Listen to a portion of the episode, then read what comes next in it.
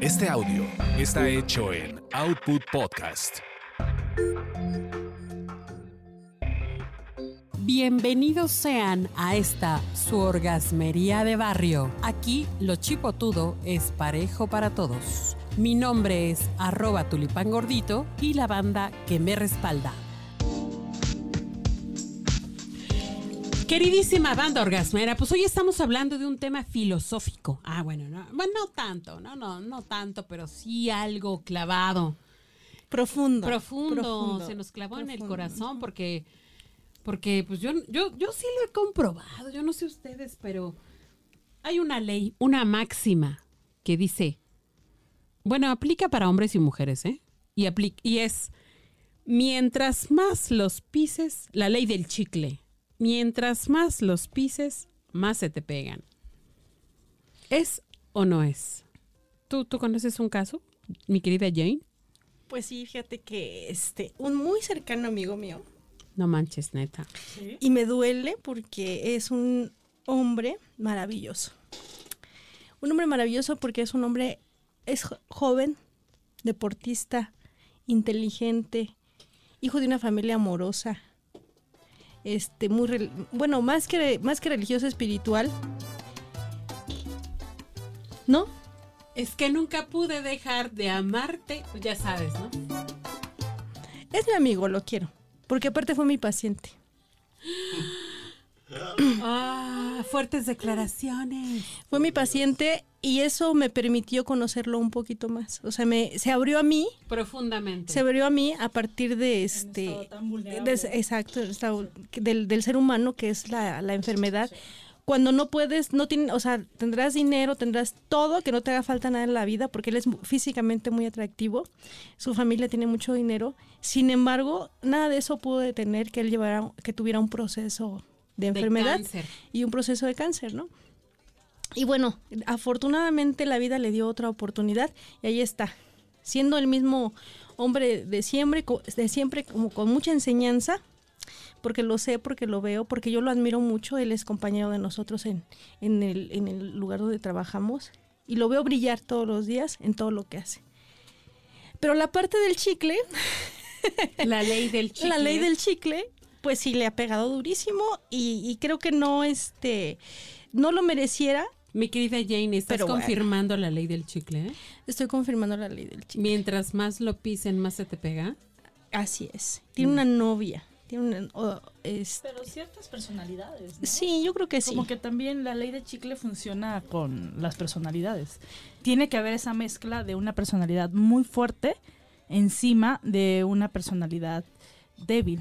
O no este necesariamente una personalidad fuerte, una, una personalidad Abusiva. X, sí, pero que ya se encontró con alguien que es muy débil. sí. y que ya le encontró cómo- cuál es su debilidad y cómo puede manipularlo y cómo puede... O alguien muy bondadoso Pues también. sí, También o sea, porque bondadoso. el chicle se encontró débil. con el pavimento, casi cada. Pues como el hambre con la comida. Ajá, las ganas de comer. Yo siempre Las digo ganas el hambre comer, con las las ganas, de, comer. Eso. Sí. No, y cuando vas de compras con hambre, todo. Todo. Se te pega. Todo, Todo, se te pega. todo se te antoja. Pero a ver, ¿a qué nos estamos refiriendo? Porque mis amigos orgasmeros y orgasmeros no saben ni de qué chihuahuas estamos hablando. Hay una ley, una ley que dice todas las personas, o hay una ley del chicle que es mientras más lo pises, más se te pega y lo que significa es que si lo tratas mal, la tratas mal, ahí va a estar, ahí va a estar, te va a buscar, Hay te va a rogar. combinaciones de parejas que funcionan bajo esa ley, ¿no? Entonces, y además terminan siendo parejas que se hacen mucho daño, tanto la persona que recibe como la que da la parte del acoso o la violencia y demás. Pero final decir, se vuelven tóxicas. Hay un porque- libro, mi querida, mi querida Irene, doctora Eureka y Jane, que se llama Los hombres son de Marte y las mujeres son de Venus, que te dice, date a desear, date deseo, este, no, que te ruegue, que haga tal cosa y hasta que haga tal cosa ya cedes en ciertas cosas. Es como una especie de manual Manual o normas. o ¿no? normas que Pero te man depende de qué perspectiva se tenga de salud en la pareja para aplicar esas normas. Porque, No, eh, porque es- si al final estás ap- aplicando de que el hombre y la mujer somos diferentes, pues no.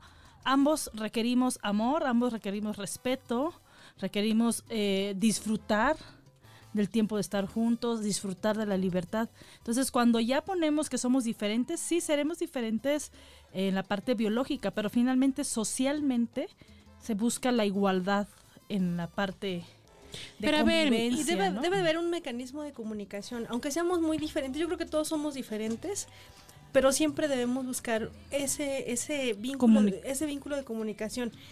Hay quienes, este, yo por ejemplo con, con mi esposo, a veces no, cuando estaba enojado no hablaba conmigo, pero, pero me escribía. Se iba a su, a su, este, su espacio y escribía. Ya me lo doblaba.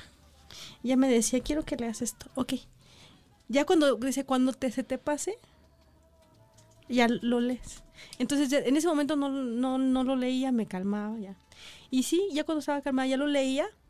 Y entonces era nuestra forma de, Comunicarse. de comunicarnos. y no romper ese vínculo, ¿no? Y- Porque y, sin que sin fuéramos- hacerse daño. Sin hacernos daño y sin hacernos este, Pero a ver- faltarnos al respeto. A ver, también aquí hay un tema.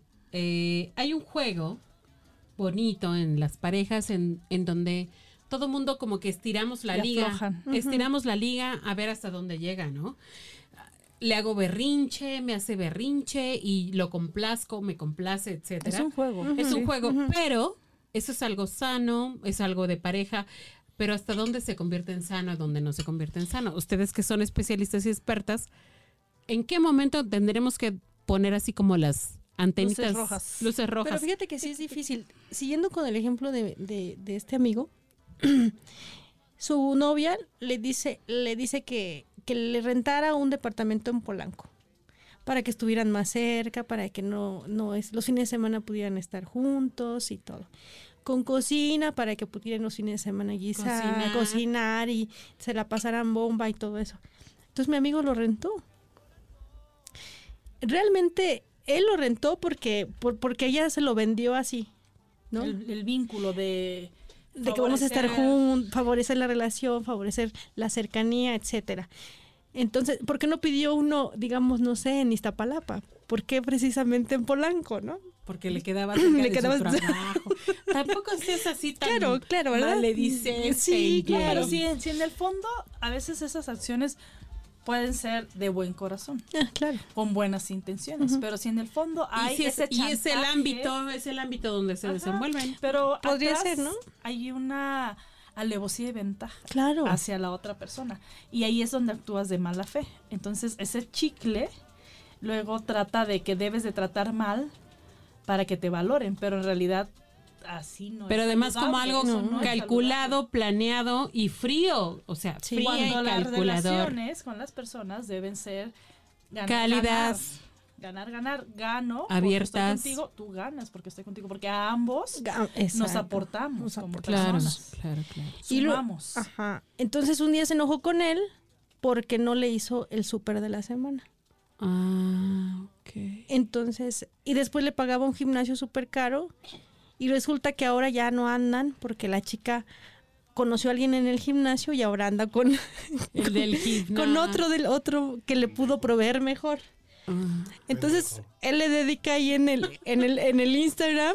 Te utilizaron, güey. Estamos, Corre. estamos en un nuevo estudio Ah, remodelado en donde parece ser que hay como entes Como aquí aquí. fantasmales que luego Hay intervienen grillito por ahí. intervienen ¿Sí aquí en la, Sí. en la- en- perdonen ustedes oigan pero bueno ok entonces a ver o sea sí efectivamente existe esa ley del chicle la confirmamos sucede hay personas hay, per- hay personas que, que la aplican de madres a hijas se la transmiten pero saben que no es la onda, ¿no? O sea, ahorita no estamos como para eso, tenemos que ser, ser solidarios, ser solidarias, tener Ser sinceros. Ser sinceros, Sinceros. más sinceros, No más... tener dobles No, intenciones. exacto. Ser, ser, ser personas más honestas con los demás. Honestas, más honestas sí. con los demás, más amorosas con los demás, sin pensar ni, ni prejuicio, ni yéndonos al otro extremo del prejuicio, pero sí amar pensando que, que en el, en- pensando mucho en el otro y también en recibir, ¿no? Y recibir. Porque para muy dar- importante también. para recibir hay que dar. Y a veces, Eso fíjate, es muy importante. es muy eh, algo que a mí me cuesta mucho, que yo lo yo lo veo, me cuesta mucho recibir, Ah, porque una cosa es es dar, aguas, porque entonces alguien te puede detectar ahí y dices, ah, así es. pues de no está ahí, acostumbrada a recibir. de ahí me agarro. Exacto, no como soy una persona muy independiente, entonces sigo mi camino, sigo mi camino, me levanto a tales horas, voy a trabajar, estudio tales horas, bla bla bla, toda mi vida cotidiana. No tengo tiempo para estar viendo a ver quién este Me da, quién me da, me resuelve. me resuelve. anda. Ese es como el otro extremo, ya no Como sé el ahí otro qué extremo. sería, ¿no? Pues sí. Y es muy también- importante, también ¿eh? es muy importante Porque aprender no a recibir. está acostumbrada. Por ejemplo, en las nuevas generaciones de independencia, ¿no? Donde estamos este, formándonos como seres humanos independientes, autosuficientes y demás. ¿En qué momento, y se considera así, dejo mi libertad para atarme a otra persona? Y no es cierto, o sea, no es dejar la libertad. De hecho, es compartir la libertad. Porque con las parejas o las re- relaciones que tengas sociales también, es esa parte de que no me estoy quitando para dar, sino estoy dando para recibir. Porque esa parte es muy importante, porque si vas con esa perspectiva, cualquier relación social que empieces o amorosa O de amistad. de amistad o de cualquiera, pues va al, al fracaso, porque solo estás buscando la oportunidad de ganar algo y eso al final se convierte de quitarle a esa persona para mi beneficio. ¿Y tú qué le aportas a la persona? ¿no? Eso es muy importante. Y también hablarlo. ¿Qué, tú, ¿Crees que, que en esta relación te estoy aportando algo? Y yo también quiero que sepas y también hacerle saber al otro lo importante que es lo que te aporta. Y es cierto, ¿eh? Cada persona nos aporta algo, a Algo, nuestra vida, claro, de, de sí. verdad. Y eso es algo que debemos ir por la vida Agradeciendo. agradeciendo porque no, esta persona siempre que estoy con ella me río, no sé qué. No, esta persona me centra porque ella me dice, no debes de gastar esto, no lo otro. te enfoca. No, esta persona me, me motiva a estudiar. Y así cada persona es un, un espacio de, Inspiración. de inspiración, de fortaleza para ti. Entonces, cada persona te aporta un pedacito. No creas que, y eso sí es una equivocación, que te dejes llevar hacia la otra persona como si ella fuera a suplir tu media mitad, tu media naranja. No, nada, nada que ver. Totalmente de acuerdo. Somos, los seres humanos somos entes sociales. No somos de una persona, somos de una sociedad. Claro. Somos una unidad. Colectividad. Exacto. Somos una, Una unidad. Pero además, en una casa en común. sí mismo somos íntegros, independientes, claro. aisla- Ok, Como las células de nuestro cuerpo. claro. Fíjate, las células, así, yo estaba leyendo ahí, yo estaba leyendo algo muy profundo que me encantó, que dice que este, que de las células, ¿quién es el dios de nuestras células? Por ejemplo, nosotros cuando estamos enfe- cuando queremos algo, pedimos a un dios, ¿no? Dios ayúdame, Dios cuídame. Nuestras células, cuando se enferman o cuando necesitan algo, para ellos, ¿quién es su dios? Nosotros. ¿El cerebro? Yo. ¿La mente? ¿El espíritu? Tú. todo tú, Todo tu tú, alimentación, tu ejercicio, tu forma de vivir, tu humor, todo. Por eso es Porque necesario. al final todo tu cuerpo Claro. en conjunto se convierte en la parte funcional, armónica de cada una de las células. Y eso es sor- sorprendente, aunque cada una de las células tenga una función ya determinada, al final se hace en conjunto y funciona con todo un órgano, con todo un sistema y al final con todo un cuerpo.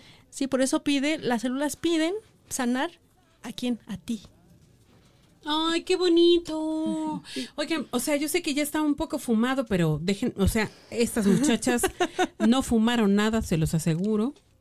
Son profesionales del, del, del sistema de salud.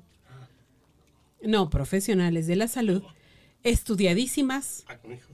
Y este, lo que acaban de decir es algo sumamente importante y fundamental. Así es que tómenlo en cuenta, orgasmeras y orgasmeros. O sea, eh, esto del chicle, pues es una jalada que alguien, que Una alguien dijo. Es como aquellas creencias nociva. estúpidas de júntate con unas feas para que tú seas la que sobresalgas. O sea, y cosas así que saben qué onda, ahorita ya están en desuso, ¿vale? Que no aplican. Nos vemos en la siguiente tanda porque vamos a hablar del ano. Ya quedamos que vamos Ya, a hablar. el ano, ya. El ano, sí. Lo estamos olvidando. Ahí El nos vemos. meollo.